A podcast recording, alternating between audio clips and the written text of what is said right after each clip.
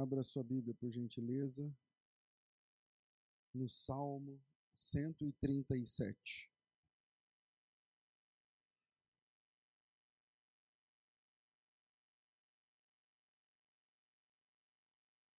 Amém, irmãos? Esse amém é um incentivo muito grande que vocês me dão. E quero até agradecer. Deus abençoe. Salmo 137 diz assim o texto. Eu vou ler quatro, quatro versículos. Às margens dos rios da Babilônia, nós nos assentávamos e chorávamos, enquanto nos lembrávamos de Sião. Nos salgueiros que lá havia, penduramos as nossas harpas, pois aqueles que nos levaram cativos nos pediam canções, e os nossos opressores pediam que fôssemos alegres, dizendo: Cantem, cantem alguns dos cânticos de Sião. Como, porém, haveríamos de entoar o cântico do Senhor em terra estranha? Eu vou parar até aqui a leitura, vocês conhecem esse texto, imagino que esse texto seja bastante conhecido. E esse texto é um lamento. Esse texto é um texto triste. Esse texto é um texto que que canta a desgraça de, de Judá. É, Jerusalém é a capital de Judá, do Reino do Sul. E eles brincaram com Deus durante séculos. Durante alguma coisa como uns quatro séculos de brincadeira. Não todos, porque sempre tem os remanescentes, aqueles que remanescem, aqueles que, que, que vigiam, aqueles que se mantêm na presença de Deus. Mas infelizmente não eram todos os que remanesciam. E Deus foi mandando profetas, mandando profetas, mandando profetas, e vez após vez Deus falava assim: se vocês ficarem brincando, vocês vão, vocês vão ser expulsos. Esses muros serão destruídos. Esse, esse templo será arruinado. E vocês vão passar um tempo como exilados. Exilados. E na época do profeta Jeremias aconteceu. O Jeremias passou a vida inteira falando: se vocês não tomarem posição, se vocês não mudarem, a casa vai cair. Nabucodonosor está vindo aí, vai invadir. Não vai ter misericórdia, não vai ter pena, não vai ter dó. Vai matar pessoas. Quem sobrar, ele vai levar cativo. E cativo na Babilônia. Bom. E eles continuaram, continuaram até que a casa caiu mesmo. E eles ficaram na Babilônia. Quem lembra quantos anos? 70 anos. 70 anos, cara. Troca de geração. Troca de geração. A maioria das pessoas que estão me olhando aqui não viverão depois de 70 anos, a partir de agora. 70 anos para frente. Ou seja, é o fim de uma, de uma geração e o começo de outro, outra geração. Então Deus leva esse pessoal para lá para trocar de geração, inclusive. Alguns voltam que quem era muito novinho, né? Aqui tem novinhos e novinhas também que 70 anos vão estar tá com 80 e poucos, mas tá bom. Mas, vamos lembrar como alguns que duraram os 70 anos do exílio e voltaram. Isso fica evidente no capítulo 13 do livro de Esdras. Né? É, e esse capítulo, dos, esse Salmo 137, é um salmo triste porque ele, ele canta essa desgraça, essa queda. Ele era um lamento de Israel. É, algumas músicas foram feitas é, refer, com referência a esse salmo. A que eu mais gosto é do Sérgio Lopes o, aquele cantor de chapéu. Eu não lembro agora como que é, mas tem uma música dele muito boa falando sobre esse exílio. Chora Israel. Lembra? É, Chora Israel, Babilônia não é seu lugar. Então, mas na harpa cristã, eu vi que vocês, hoje vocês estão com saudade da harpa, né? Vocês começaram hoje com o hino da harpa, não foi? Na harpa cristã tem um, um hino que é o 137 também. Então, Salmo 137 e o hino da harpa é o 137, que canta também essa queda. Em Babilônia, em prisão, estava Israel. O povo. Mas vocês têm essa música aí? O povo santo de Sião, sofrendo dor cruel. Vocês lembram? Alguém conhece? Mas um dia se ouviu que do rei a voz saiu para voltarem da escravidão. Todo o povo a jubilar, com as harpas a cantar, foi em busca de Sião. Cantai, disseram os caldeus, os hinos de Sião. Mas isto mais entristeceu os filhos de Abraão. Mais um dia se ouvir. Vai. Veja, é, esse hino canta, o hino 137 canta o Salmo 137, né? a, a, a situação. O ar-condicionado tá ligado? Tá calor aí também ou não? Não? Tá sim. Tá calor sim. Todo mundo.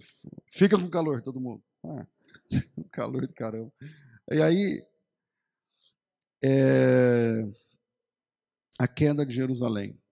E a queda de Jerusalém diante dos caldeus foi uma desgraça que gerou um exílio de sete décadas na Babilônia. E por que é que Deus, presta atenção nisso, por que é que Deus deixou Jerusalém ser humilhada desse jeito? O templo foi abatido. Por que é que Deus permitiu que uma desgraça dessa acontecesse? Por que é que os sacerdotes de Deus estão em exílio, exilados? Chegaram lá, penduraram as harpas nos salgueiros, nas árvores. Tem noção do que é isso, pendurar as harpas nas salgueiras? Porque as harpas eram a parte do louvor do ministério levítico, do templo, que ficava nos armários sagrados. Agora as harpas estão penduradas nas árvores do rio da Babilônia. Por que é que Deus permitiu isso? Por que é que os sacerdotes estão em exílio? Por que é que os levitas estão. O que, que eles estão fazendo na Babilônia? Então, primeiro ponto.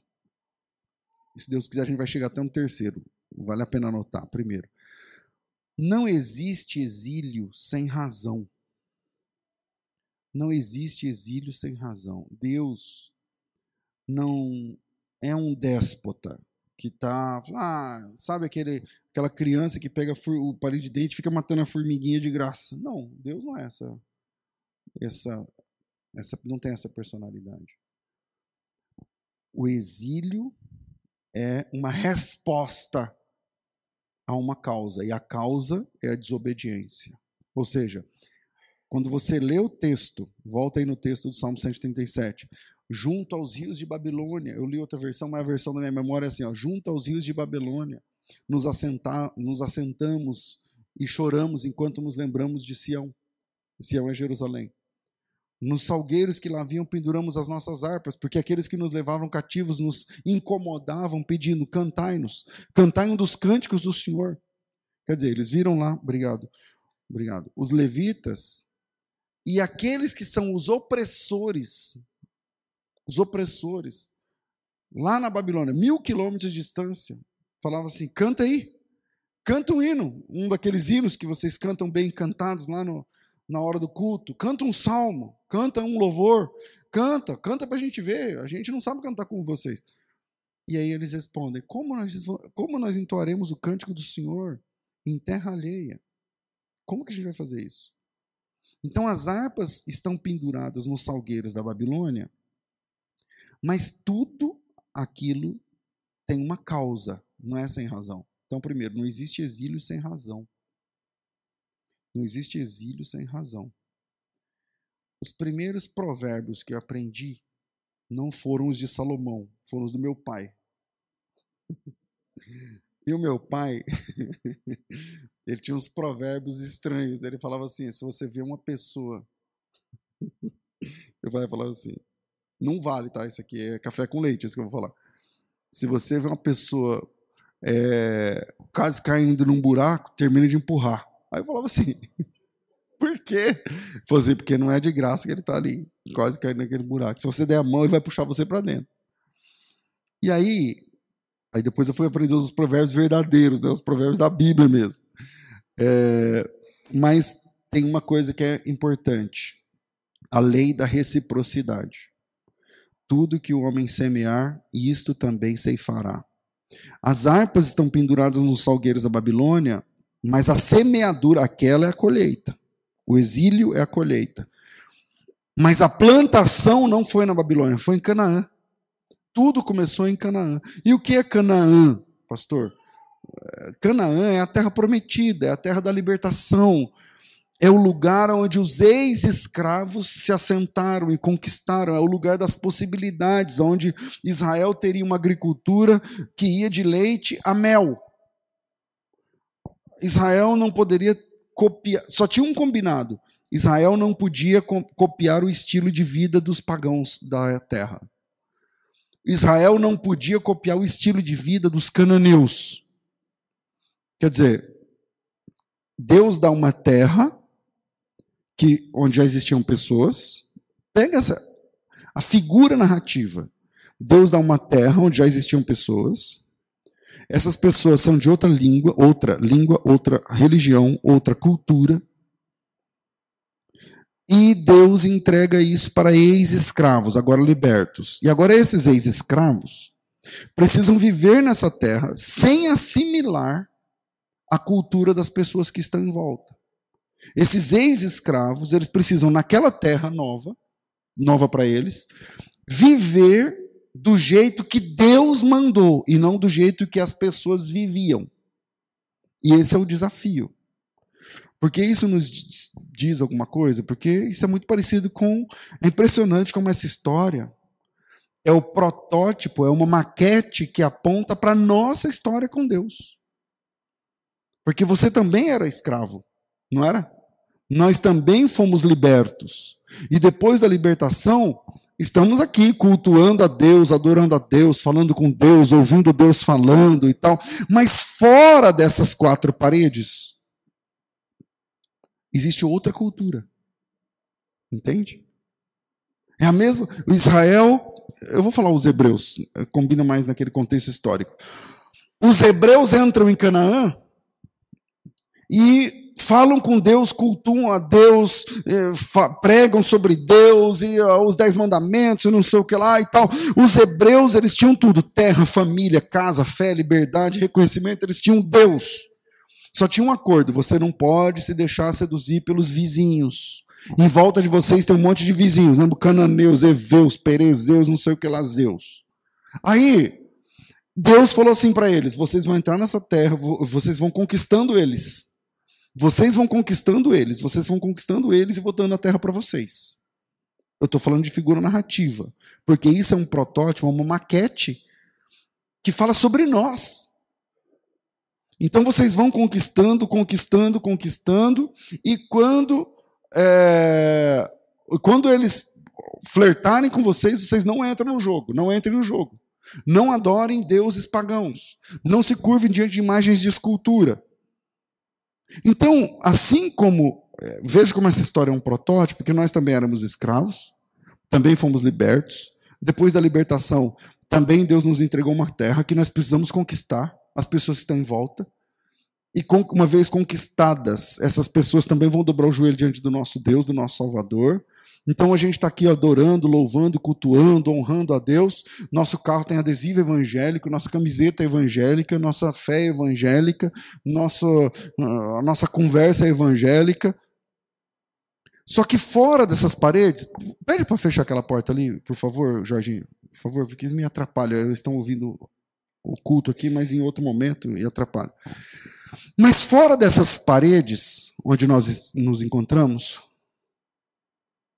alguns metros para cá, para lá, para lá e para cá, nossa, obrigado. Fora dessas paredes existe outra cultura. Quer dizer, a nossa vizinhança não tem a mesma cultura que a gente. Fora, das, fora do nosso quadrado, existe outra cultura que é contrária a essa que estamos praticando nesse prédio agora. E qual cultura que estamos praticando nesse prédio? Louvor, adoração, oração, culto, palavra. A gente veio aqui em busca de palavra. Mas quem nos garante que no sei lá, num raio de poucos metros, de 50 metros em volta dessa igreja, pega como se fosse um, um raio assim de 50 metros daqui, aqui, como se aqui fosse o epicentro, e roda só 50 metros em volta da igreja, quantas pessoas estão acessando talvez pornografia agora? Quantas pessoas estão enchendo a cara agora? Quantas pessoas? E eu estou falando de um raio de 50 metros. O que eu estou dizendo é, aquela história da Bíblia é um protótipo sobre mim, sobre você, sobre nós, sobre a história que nós temos com Deus e a missão que nós recebemos de Deus. Onde fora, num raio curto, a partir de onde você está, cultuando, praticando a vontade de Deus, falando de Deus, falando com Deus, ouvindo Deus falar, louvando o nome do Senhor e tal, mas num raio curto de onde você está, existe uma outra cultura. Uma cultura vizinha, uma cultura mais antiga aqui do que a nossa, uma cultura anti-Deus, uma cultura anticristã, uma cultura antibíblica, uma cultura da qual eu, por exemplo, já fiz parte, é de lá que eu vim, eu venho dessa cultura. E se a gente nos de, se a gente se deixar, talvez seja assim, seduzir pela cultura vizinha, a gente termina num exílio. A casa cai e a gente termina no exílio. Quantos exilados existem hoje? Foi o que aconteceu com Israel. Mas não foi por falta de avisos. Deus advertiu, Deus, o texto estava preparado, os profetas, os, os autores, escritores prepararam a, a, Bíblia, eles tinham a Torá, Deus mandou os profetas, Deus falou muitas vezes, de muitas formas. Mas a sedução parece ter um poder maior do que a voz de Deus. A sedução tem um poder mais, poder, mais forte, parece, do que a voz de Deus. Por isso eles caíram. E esses seduzidos não estavam nem aí para os profetas de Deus quando eles falavam. Eu não sei se você já foi falar para alguém sobre Deus e a pessoa não está nem aí. São aqueles que são seduzidos pela cultura do mundo. Não está nem aí. Se meu, a casa vai cair. Não, não estou nem aí. Meu, mas não estou nem aí. Eles nunca estão. Talvez aqui, agora, ouvindo essa mensagem, tem alguém que não está nem aí para o que Deus está falando. Agora. Então Deus está falando agora, através desse estudo. E talvez aqui sentado tem gente que não está nem aí. Aí só, tá, só se ligou agora quando eu falei que não está nem aí. Eu falei, deve ser comigo, porque eu não estou nem aí.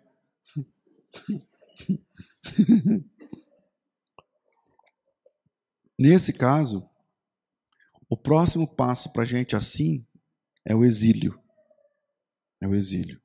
Então Deus permitiu que caíssem por causa das escolhas que as pessoas fizeram. Deus permitiu que perdessem a casa. Porque, a rigor, o que é o exílio? Pensa um bairro aqui de Campinas, que é cercado, Judá ficou cercada por dois anos. É um cerco de dois anos. Ninguém entrava, ninguém saía. Pensa um cerco de dois anos. E aí, um dia, todos os moradores daquele pedaço são obrigados a sair e com o que puder carregar na mão. Com o que puder carregar numa mão. As sacolas. A maioria de vocês mora num lugar que para sair tem que ser um caminhão. Não é? Vou colocar tudo que Deus deu para vocês é um caminhão. Um bom caminhão. Mas não, você tem que sair com uma sacola cada um. E nunca mais olhar para trás, e essa casa não é mais sua. E só daqui 70 volte, volte daqui 70 anos. Essa, esse é o exílio. E por que Deus permitiu que eles perdessem a casa? Porque eles caíram diante da sedução dos vizinhos, da cultura ao lado, da cultura vizinha, dos cananeus. E Deus fez o que ele prometeu, espalhou esse povo entre as nações por causa da escolha que fizeram. Isso se parece muito com o primeiro homem no paraíso. Adão é o cara que, sendo perfeito, quis a única coisa que não podia. Ele podia tudo, menos uma coisa. E ele quis a única coisa que não podia. E Adão, ele vivia num lugar que a Bíblia chama de paraíso, cara. Pensa que você você mora num paraíso e você naquele paraíso você é o principal. Esse é o Adão. E ele morava num paraíso e tudo funcionando e, e Deus falando com ele todo dia e tal. E aí o Adão é o cara que decidiu perder tudo, colocar tudo a perder, porque rompeu com Deus, porque ele quis a única coisa que não podia. E por causa disso ele perdeu o paraíso. No próximo take da queda de Adão, é Deus é, fazendo justiça, julgando, tratando cada um. Ele, ele julga a, a, a serpente, a mulher, o homem, a terra. Entendeu? Maldita é a terra, não sei o que. Então, o Adão perdeu o paraíso porque ele queria a única coisa que não podia na vida. Tem coisas que pode, tem coisas que não pode.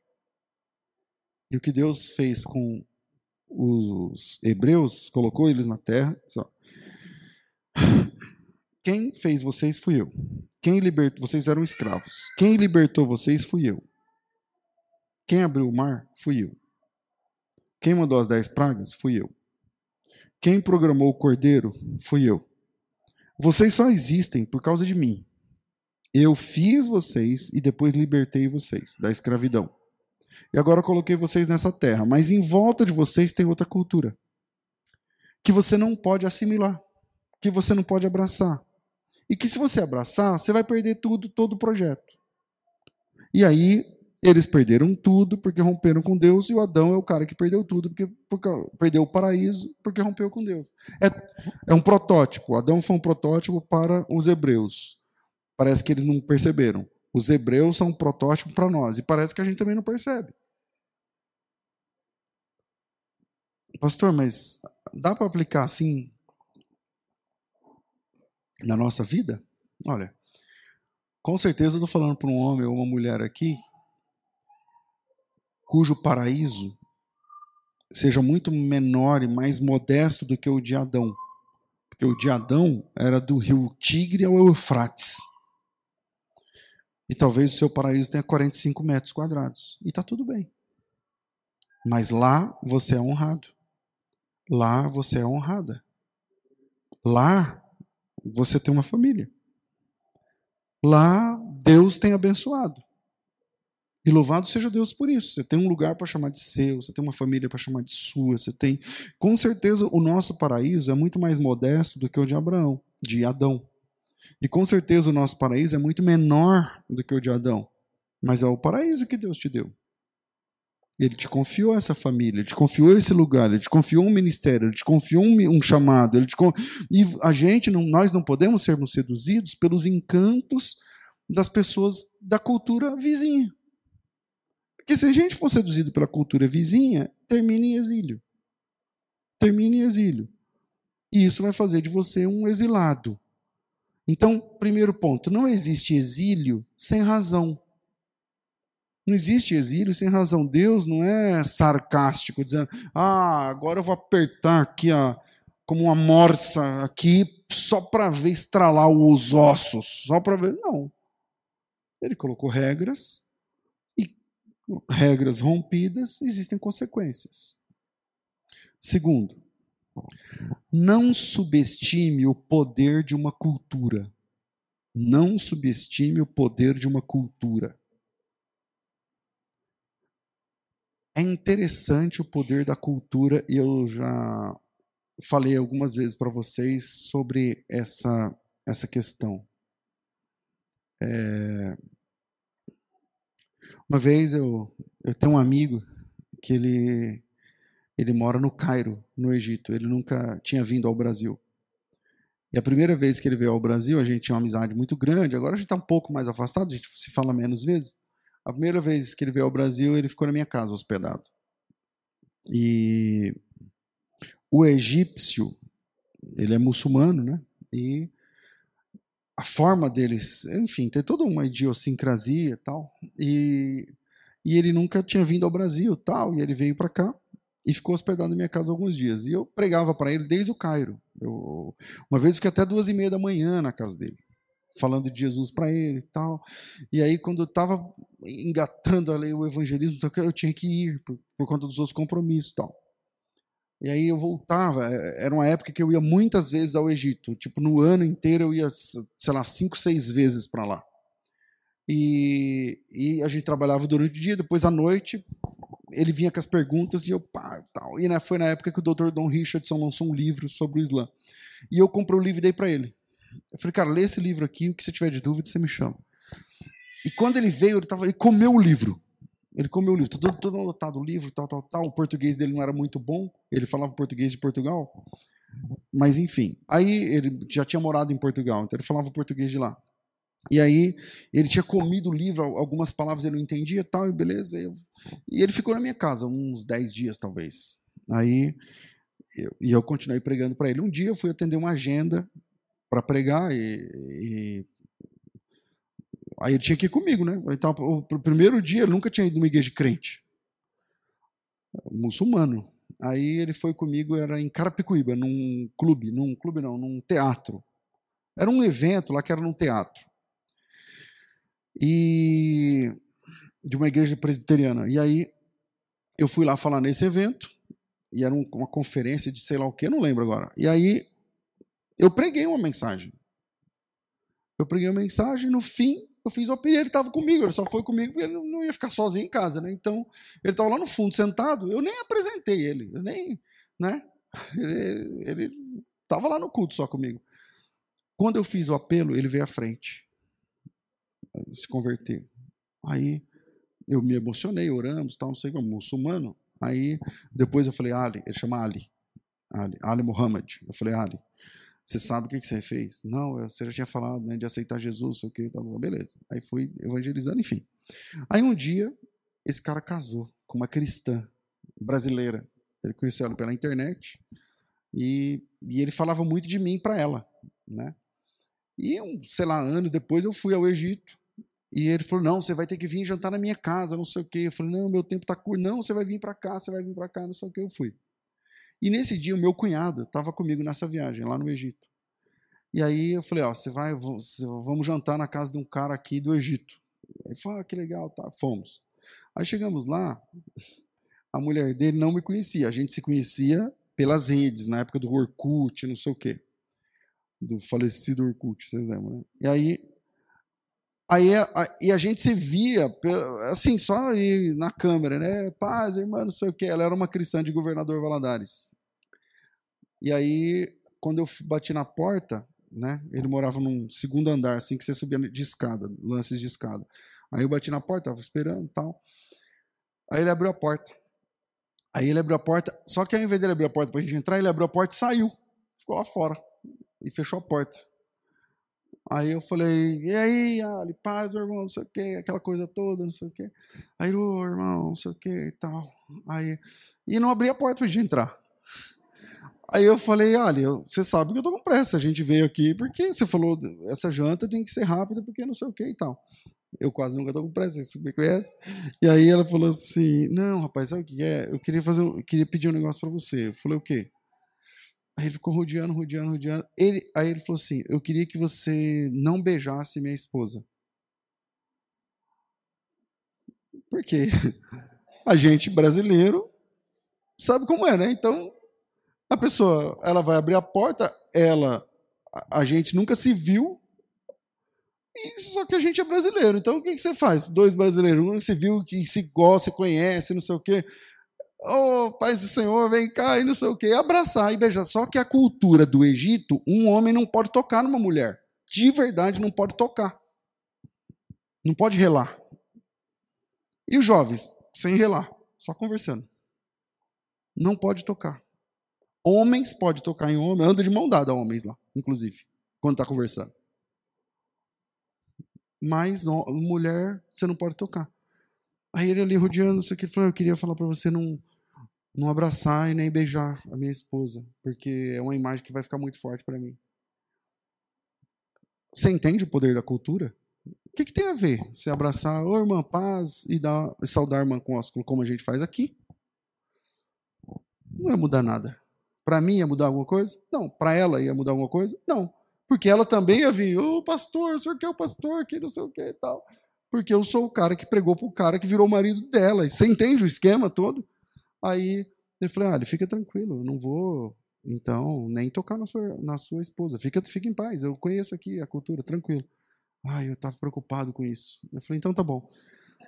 Aí ele abriu a porta, a irmã, a irmã tava de véu, porque lá todo mundo usa véu. Usa, não é véu, aquele hijab lá, aquele negócio de muçulmana. Mas ela é crente. Mas lá é a cultura. Então, Aí ela veio, aí ela também estava meio sem graça, querendo me abraçar, mas não podia, e eu também, aí tal. Eu vou, oh, minha irmã, paz do Senhor e tal. E ela, paz, pastor, que alegria, que honra, não sei o que lá e tal, tudo mais. Enfim, a cultura tem um poder muito grande. Culturalmente, aquela seria uma imagem forte demais para ele, e está tudo bem, porque aquela é a cultura da qual ele, ele devia ter uns 50 anos na época. Aquela é a cultura dele. Então, não subestime o poder de uma cultura. Quando os, os, os hebreus caíram e foram para o exílio, lá no exílio é outra conversa. Lá no exílio é outra conversa, meu amigo. Porque na Babilônia, capturados, exilados, sem mais poder, sem poder voltar, eles perderam tudo aqui. Eles perderam a casa, a língua, a cultura, eles perderam os negócios, eles perderam a família, eles perderam a pátria, eles perderam a bandeira, eles perderam o nome, eles perderam. Você sabe que quando as pessoas. O Daniel, a gente fala Daniel, mas lá na nova cultura ele era rebatizado. Ele era outro nome. Entende? Quando a gente fala sobre Sadraque, Mesaque e Abednego, o Abdênego, sei lá como alguns pronunciam, pronunciam, mas o nome deles na vida real não, não é esse. Tem lá o nome deles da Bíblia, o, o nome hebreu. Então, eles perderam tudo que eles tinham. Na Babilônia é outra conversa. Lá é outra cultura. Lá é o, são outras divindades, são outros deuses, são outros feriados, é outro calendário, é outra. As explicações são outras, é tudo diferente. Por exemplo, se você se mudar agora, sei lá, para Etiópia, não sei quem conhece a Etiópia, eu já fui. Se você se mudar agora, falar, ah, vou morar na Etiópia, fazer missão, ou sabe, sei lá, fazer alguma coisa, vou morar lá, trabalhar lá, tal, não sei o quê. Seu calendário é outro. Porque lá na Etiópia não é 2024. Eu não sei que ano é lá agora. Deve ser uns 2016, mais ou menos. Entendeu? Dá um Google aí, coloca aí, calendário etíope. Me fala aí que ano que é na Etiópia, só para vocês, só vocês terem uma ideia do que eu estou falando. Eu, ou, ou seja, peraí. Alguém achou? Ninguém, estou muito rápido, eu peço muito rápido. Alguém achou? Não. Dou-lhe uma, dou-lhe duas, dou-lhe uma, dou-lhe duas. Ninguém? Hã? 2016? Pronto, lá agora é 2016. Aí você fala, ué, mas como assim? Não, se você for para Israel é 5.700 e não sei quanto. Você está entendendo? Então, eles vão para Babilônia Mil quilômetros. Aqui no Brasil não significa nada. Você anda mil quilômetros no norte, você não, nem chegou lá em Manaus. Está longe ainda, não está nem na metade da metade. Mas mil quilômetros lá na lateralidade, eles estão em outra cultura, outra língua, outras divindades, outros deuses, outras músicas, outras piadas, outra conversa, outro calendário, outros feriados, outro tudo. Outro folclore, outro tudo. E ali junto aos rios de Babilônia estão quem? Os judeus dominados, os falidos, os vencidos. Junto aos rios da Babilônia, com as harpas penduradas, estão os homens de Deus que caíram. Com as harpas penduradas estão aqueles que foram vencidos. Cada harpa pendurada ali representa um ministério parado, que era para estar tá lá no templo tocando, mas não tem mais templo, nem música. A casa caiu. E por isso eles estão na Babilônia. Ali derrotados estão sacerdotes, levitas. Ali está um povo que não louva mais, porque caiu. Ali está um povo sem ministério. É forte isso, não é? Ali está um povo com o ministério paralisado. Ali está um povo que perdeu o chamado por causa da sedução cananeia. Ali está um povo humilhado, diminuído, clamando por restauração. Ali está um povo que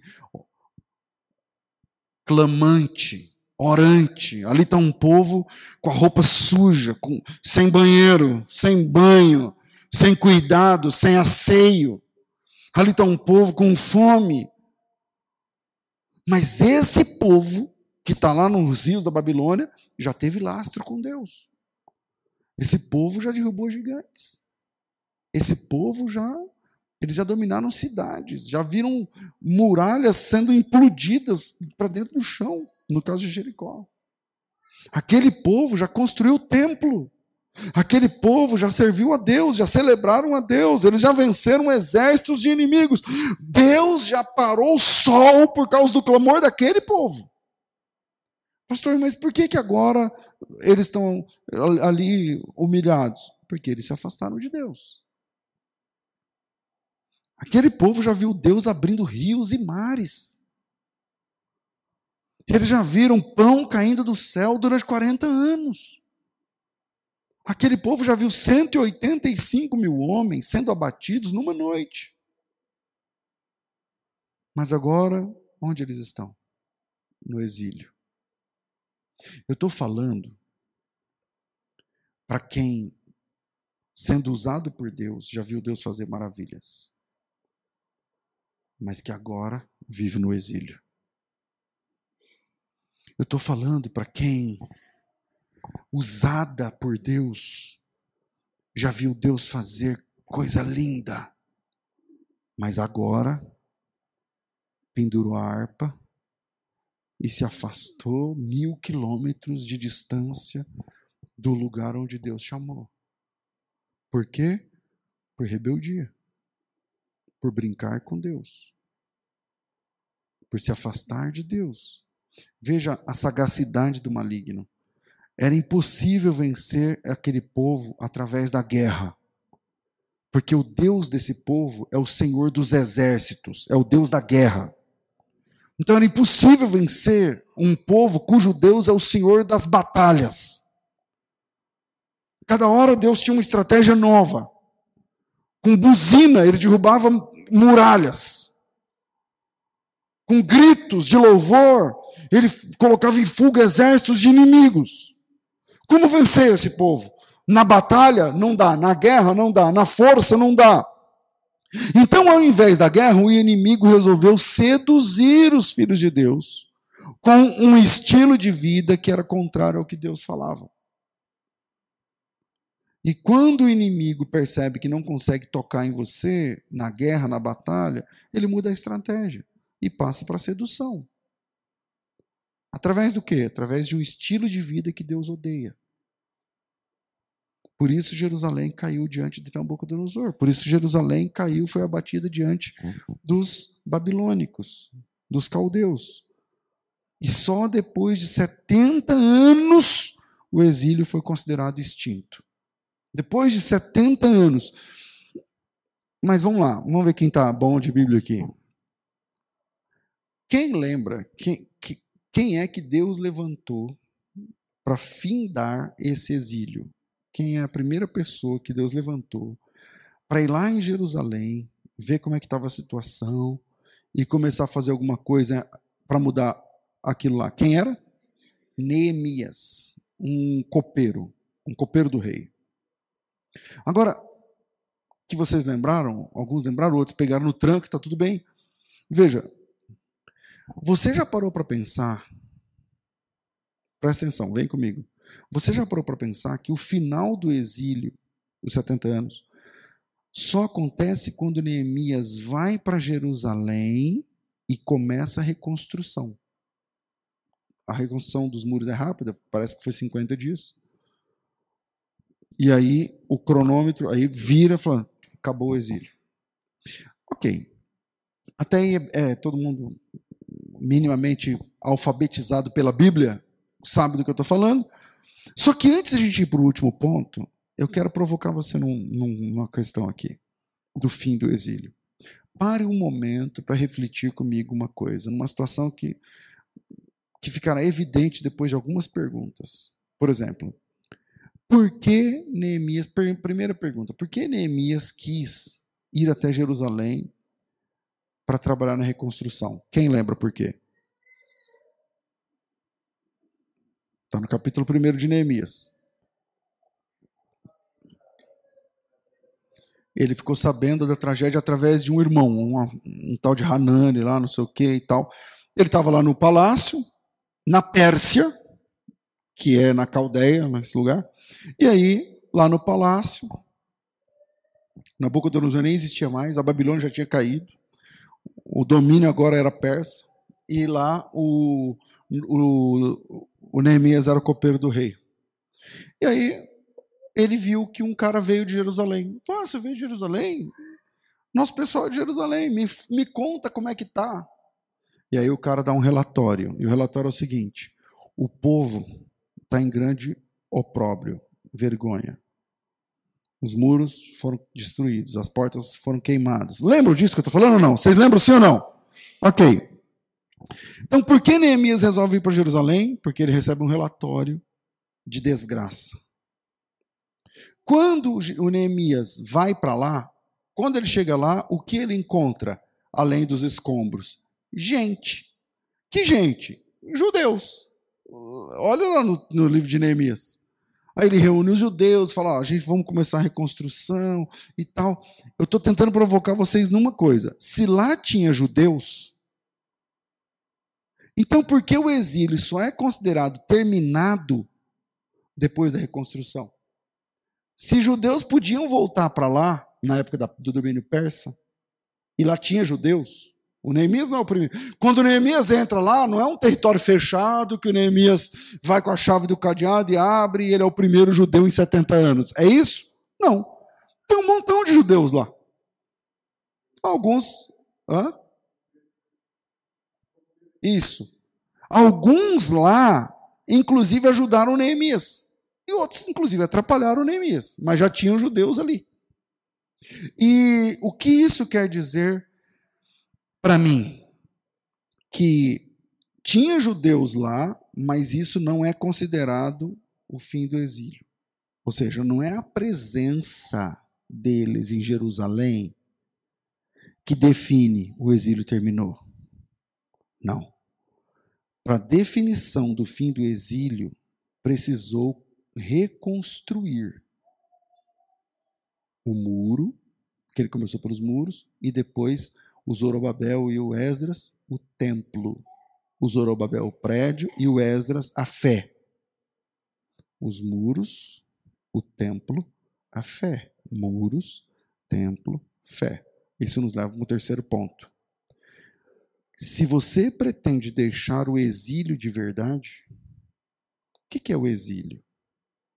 Aplicando nos dias de hoje, já que hoje é um dia de estudo bíblico. O que é o exílio? É quando você cai diante da cultura do lado de fora. Você já foi escravo. Quem aqui já foi escravo? Levanta a mão. Nós. Já foi escravo. Tem uns que não foram, não. Tudo bem. Se você já foi escravo e Deus te libertou e te colocou em Canaã, na terra da promessa, em volta de nós tem outra cultura. E quando a gente flerta com essa outra cultura, a gente termina exilado. E para terminar o exílio, é o último ponto. Se você pretende deixar o exílio de verdade, só é considerado final do exílio se você reconstruir primeiro os muros. E há um princípio poderosíssimo aqui, foi o que Neemias fez. Quando Nabucodonosor entrou em Jerusalém, ele derrubou os muros e destruiu o templo, e isso acabou com, a, com toda Judá, isso acabou com a fé. E Nabucodonosor conseguiu fazer isso através de um cerco de dois anos. E Neemias teve uma sacada brilhante quando ele chega em Jerusalém, quando ele chega na sede lá em Judá. Ele foi até Jerusalém e ao invés dele pensar no templo, ele começa pela muralha em volta da cidade.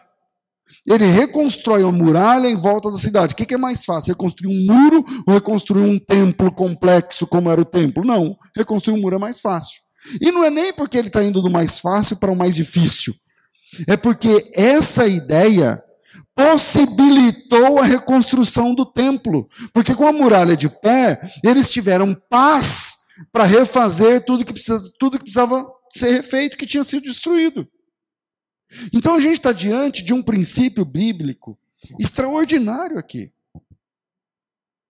Se estou falando com pessoas que precisam reconstruir sua fé, seu casamento, seu, seu trabalho, sua, seu caráter, sua dignidade, se, se estamos diante de, de alguém que precisa reconstruir, a primeira ideia é: comece pela muralha, comece pelos muros.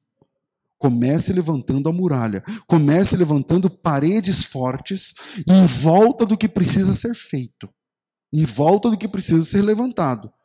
Porque sem proteção, você estará sempre vulnerável aos ataques dos inimigos das, da obra de Deus. Todo homem que abraça a fé em Cristo, a Bíblia diz em Tiago, que ou Timóteo, que padecerá perseguições. Padecerá, passará por oposições. E quando Neemias decide edificar a cidade, muita gente não aprovou. E é impressionante, mas mesmo quando se trata de uma coisa boa, onde não se trata de prejuízo a ninguém, ofensa a terceiros, ainda assim muita gente se coloca contra a nossa decisão de reconstruir, de se levantar para Deus. Então, a nossa fé precisa de muros. A nossa fé precisa de muros, muros altos. O seu ministério precisa de muros. O seu chamado precisa de proteção. O seu ministério precisa de muralhas levantadas. Entenda o que Deus está falando com a sua alma agora. Eu não consigo traduzir isso de um jeito que é só para você, mas o que Deus está falando é para você. A sua fé precisa de muros, o seu relacionamento precisa de muralhas, o seu ministério precisa de uma parede alta em volta. Dedique-se agora a levantar esses muros, dedique-se agora a levantar essa muralha que vai proteger, inclusive, as suas vulnerabilidades e vai permitir que seu ministério aconteça com a desenvoltura que Deus planejou para você você. Então pare tudo para dedicar-se a levantar muros em torno da restauração que precisa acontecer. Porque o final do exílio só é dito na história quando Neemias levanta as muralhas e quando agora vem Esdras, Neemias, é, Esdras, Zorobabel, sei lá, Ageu, aquele pessoal da Zacarias, do pós-exílio. E aí vem escribas, profetas, homens de Deus, Aí os muros estão prontos, tá? Então é o seguinte: acabou esse exílio, hein? Acabou esse exílio. A gente já tem um portão para entrar e uma terra para chamar de nossa. Ou seja, se você parar tudo agora para se dedicar a levantar muros de verdade, eu não estou falando muro de que separa pessoas, não, estou falando assim, muro fala de proteção. Então dê mais atenção aos muros que precisam ser construídos. Porque as pessoas ficam assim, na fé. Aí vem para a fé, fica um mês, dois, desvia. Aí vem para a fé, fica um mês, dois, três, fica fraco. Aí daqui a pouco, daqui a um ano, fica dois, três, aí se levanta de novo, toma uma ceia. Aí depois cai de novo, aí fica não sei o quê. Eu estou enjoado de ver gente assim. Por quê? Porque é uma fé sem muros. É um ministério sem proteção. Então o Neemias ele teve uma sacada. Ele falou: não, peraí. Ele, para levantar os muros, teve oposição. Lembra? Os 50 dias? Teve oposição. Mas o Neemias foi lá, levantou os muros, inclusive armado. Eu não tenho tempo aqui para entrar nesse assunto, mas numa mão a, a, a, colher de pedreiro, na outra a arma. É o que a Bíblia diz. Então, dê mais atenção aos muros que precisam ser levantados. E talvez, só por causa disso, Deus te fez ouvir essa palavra hoje. Preocupe-se mais com o que Deus pensa do que com o que as pessoas pensam e acham e falam. Isso é muro. Isso é muro. Quando eu estou falando muro, não é físico. Nunca mais eu vou na casa da minha mãe. Não. Não, porque tem, a pessoa ouve e fala, entende? É Deus falando. É, é verdade, Deus está falando aqui hoje, não está, irmãos? Amém. Só que, ah, mas não, o muro que eu estou falando é você nunca mais olhar para a cara da tua avó. Não é disso que eu estou falando. Dê mais atenção ao que Deus fala do que ao que as pessoas falam. Trabalhe para que a vontade de Deus seja mais importante para você do que o que as pessoas estão falando. Inclusive quando elas falam bem. É um perigo quando você é elogiado. Não é só quando você é criticado, não. Não é só quando você é criticado que é um perigo. Quando Deus te chamou para a obra, Ele não te convidou para vencer um concurso de popularidade. Ele te chamou para falar o que ele mandou falar. E às vezes, falar o que Deus mandou falar dá problema. Mas como ele não te chamou para ser o Miss Simpatia, então levante os muros e faça o que Deus mandou fazer. Na realidade, todo crente bíblico passa por perseguições. E, infelizmente, muitos deles têm sucumbido, caído, prostrados diante dos opositores da obra de Deus, e isso acontece porque não tem muro. E o muro, não estou falando que rompa, saia da, da internet, saia de não sei o que lá, saia. Não. Os muros não servem só para separar, não, mas eu estou falando de proteger. Então pense nisso, porque talvez seja esse o momento que você esteja enfrentando. Deus é o principal interessado na restauração do seu chamado, do seu ministério. Deus não te chamou para ficar com as harpas penduradas lá na Babilônia. Não, essas harpas precisam ser usadas. E precisa ser usada no lugar certo. No lugar certo. E o lugar certo não é a Babilônia. O lugar certo é em Canaã. E Deus está chamando você de volta para Canaã. E quando você chega em Canaã, levanta os muros. Cuide dos muros. Porque com os muros de pé, meu amigo, o que Deus vai fazer lá dentro é sobrenatural. É sobrenatural. Cuide dos muros. E Deus cuida de fazer o que só Ele pode fazer. Só Ele pode fazer. Deus abençoe você, em nome de Jesus.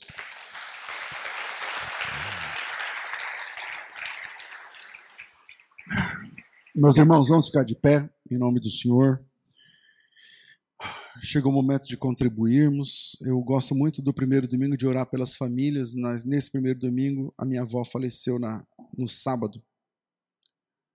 No sábado não, sexta noite. E foi sepultada no sábado de tardezinha, mas é lá no Mato Grosso do Sul.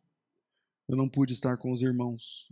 Na hora do culto, eu estava voltando na estrada para conseguir chegar aqui.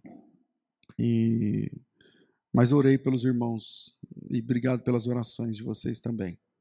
Agora, no momento do ofertório, é o momento onde nós vamos investir na obra de Deus, não com conversa, mas com atitudes. Presta bem atenção, bem atenção. Tem gente, eu já vivi isso, que queria muito contribuir contribuir mesmo, né? Dar esmola, contribuir. Mas não pode. E talvez tenha gente aqui assim. E deixa eu falar uma coisa para você. Não dê nada, irmão. Se você não pode. Não dê nada, nem, nem oferta, nada. A gente está cansou de ver aquele texto de Paulo dizendo que ele dá pão para o que come e semente para o que semeia. Se o que você tem é, é pão Pão é para alimentar a sua família, cara. Então, primeiro, não dê nada, tá tudo bem. Não dê nada, não pegue o um envelope. Não, não é para você hoje. É uma prova que está passando. Talvez Deus está te ensinando algumas coisas, está tudo bem. E se, mesmo assim, não tiver condições de ter comida naquela casa, fala com a, com a igreja. Não tem como a gente adivinhar, né? Mas fala com a gente. Vai chegar comida lá na sua casa. Hoje ainda. Hoje. Porque tem aqui na dispensa. E vai chegar, você vai embora com a sua cesta básica, tá tudo bem. Mas se o que Deus tem feito na tua vida também te permite investir na obra de Deus, para que essas portas continuem abertas, então essa é a hora de contribuir. Curve a sua cabeça e se aconselhe com Deus a respeito disso. Pai, nós te louvamos em nome de Jesus.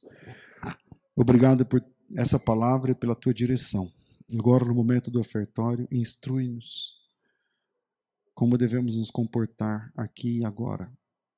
Que o teu nome sempre seja honrado e glorificado através desse ministério. Em nome do Senhor Jesus, contribuiremos aqueles que podem com alegria, com singeleza de coração, igualzinho está escrito na tua palavra, para vivermos a vida igual está escrito na tua palavra. Em nome de Jesus, nosso Salvador, assim oramos agradecidos. Amém. Amém. Quem vai contribuir com o envelope? Pega o envelope.